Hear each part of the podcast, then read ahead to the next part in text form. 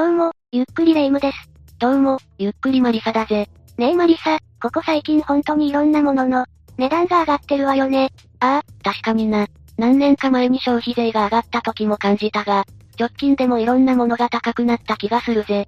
そうなのよ。ありとあらゆるものの値段が上がっていて、正直お財布がかなり厳しくなってきてるわ。私も同じだぜ。しかもこの物価高騰の流れは日本のみならず、世界的に起こっているんだよな。フランスやドイツなんかでは大規模なストライキが起こってて、施設への放火なんかも行われてるんだ。そのニュース私も見たわ。南米の方でも大規模ストライキが起きているみたいね。ああ、手っ取り早くお金を手に入れるために、パチンコにでも手を出そうかしら。パチンコか。まあ、いいんじゃないか。どうしたのよマリサ？何か言いたそうに見えるわね。いや、ギャンブルをするかどうかなんて、個人の自由だから全く止める気はないんだが、いわゆる、裏パチ、なんて呼ばれる、完全違法の店もあるから気をつけてほしいんだ。裏パチって何なの？ざっくり言うと法律に引っかかる。危険なパチンコやスロットのことだぜ。詳しい法律の話は割愛するが、当たればでかい、負ければ損もでかいっていう、設定の台のことを裏パチって呼んだりするんだ。違法なほどにハイリスクハイリターンなのね。まあ違法なものはどうしたってダメよね。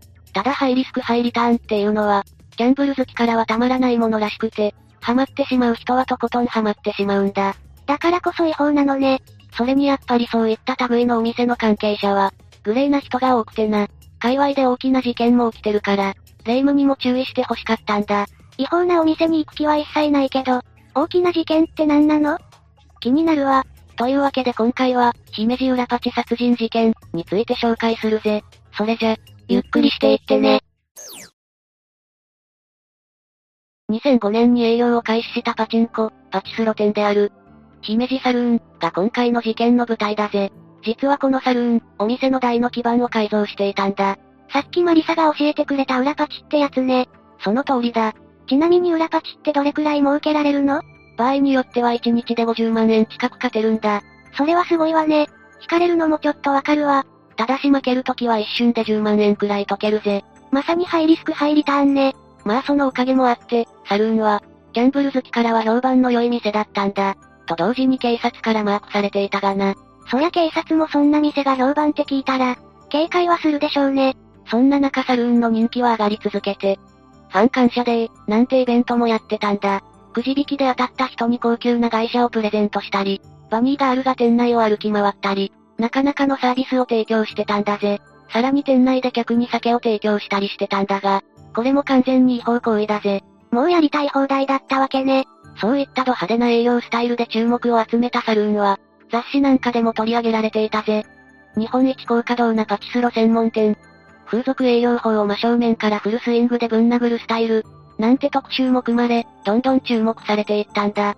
そして事件の中心人物となるのが、このサルーンの経営者のチンシュンコンという男なんだ。日本人ではないみたいだけど、どんな人なの？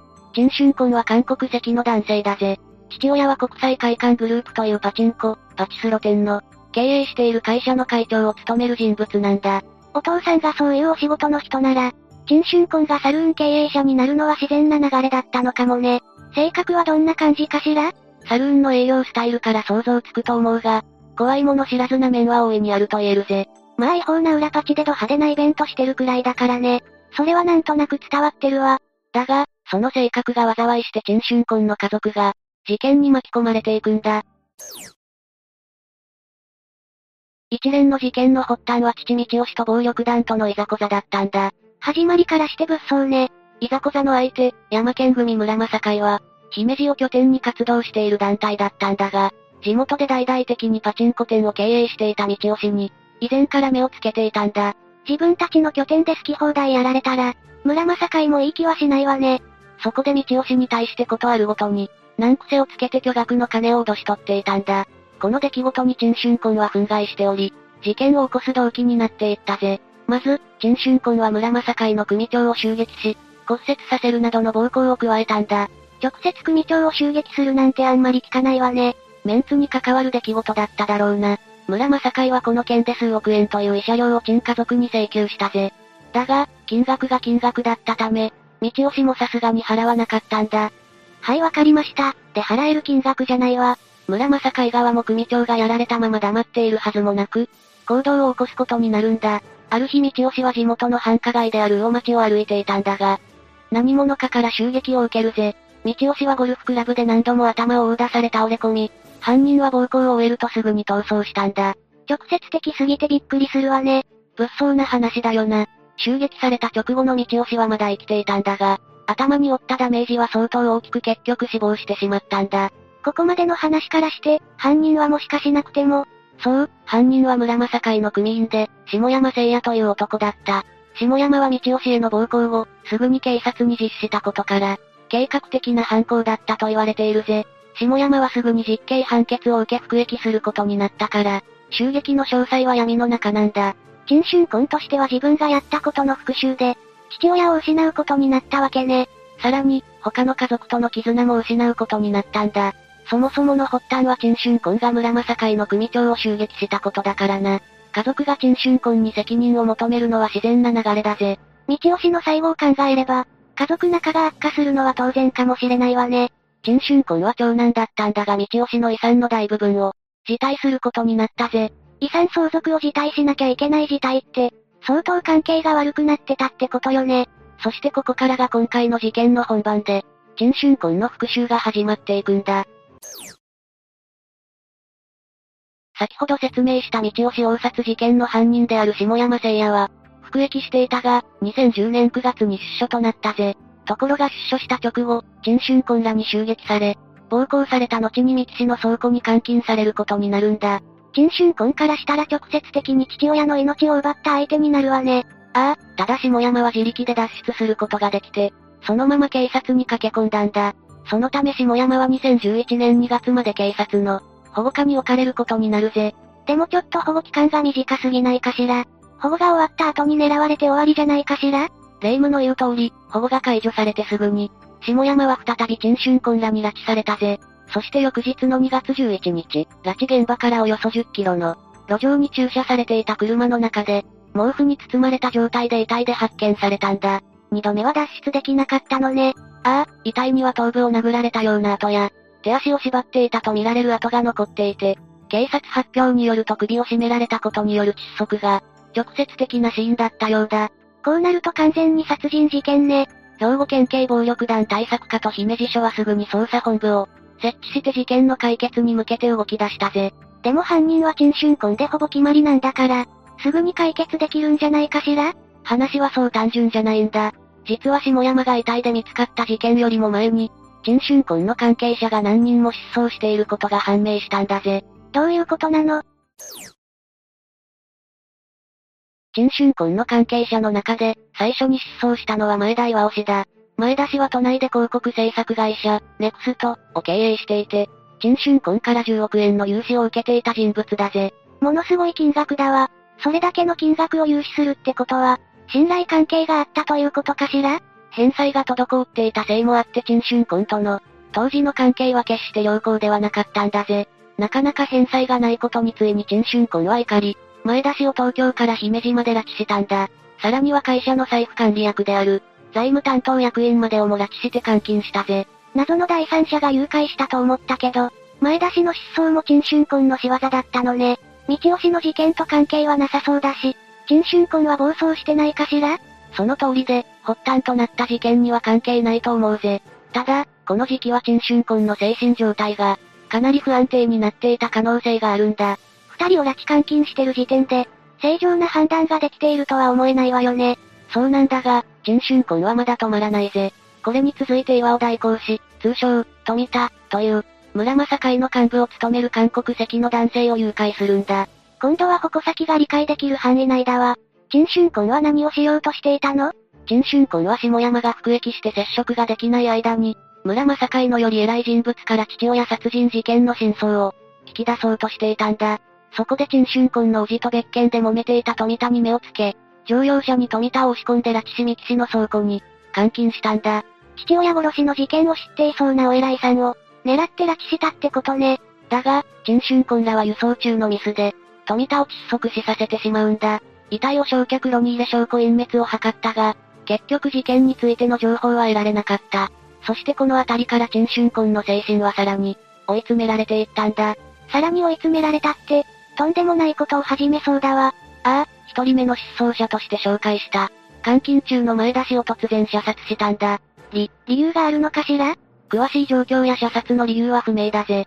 唯一わかるのは、射殺を実行したのが陳春根の部下、上村隆という男であることくらいだ。いずれにしてもこの時期を境に陳春根らの行動はエスカレートしていくんだ。2010年8月には自身の経営するパチンコ屋店員が、逃げ出したということで拉致監禁し、同年9月にも元村正会組員の男を、拉致監禁し負傷させているんだ。完全に歯止めが効かなくなってるわね。この時に誘拐された二人は無事だったの？元組員の男が自力で逃げることに成功して、警察に通報したことで、二人とも生還しているぜ。不幸中の幸いね。それにしても下山聖也が服役してる間に、陳春君はいろんな事件を引き起こしていたのね。二人を殺害したし、拉致監禁の人数はそれ以上になるな。だが捜査本部が置かれたこともあってか、陳春君と上村もついに逮捕されることになるんだ。上村は2011年4月に広島市内の駐車場で逮捕され、陳春君も同年12月に大阪市淀川区のホテルで逮捕されたぜ。とりあえず暴走している陳たちが捕まって一安心だわ。だがこの一連の事件に関する裁判も、かつてないほどに議論が紛糾することになったんだぜ。どういうこと？二人が犯人で終わりじゃないの？警察は下村以外の事件の取り調べも行ったんだが、上村は、徐々にお話しします、として肯定も否定もしない。スタンスを貫き、陳春婚に至っては容疑そのものを否認したんだ。黙秘ってやつね。でもいずれ証拠とか証言が集まって、結局は罪になりそうな気がするんだけど、警察も最初はそう思ってたかもしれないが、下山以外の2件については証拠が不十分でな。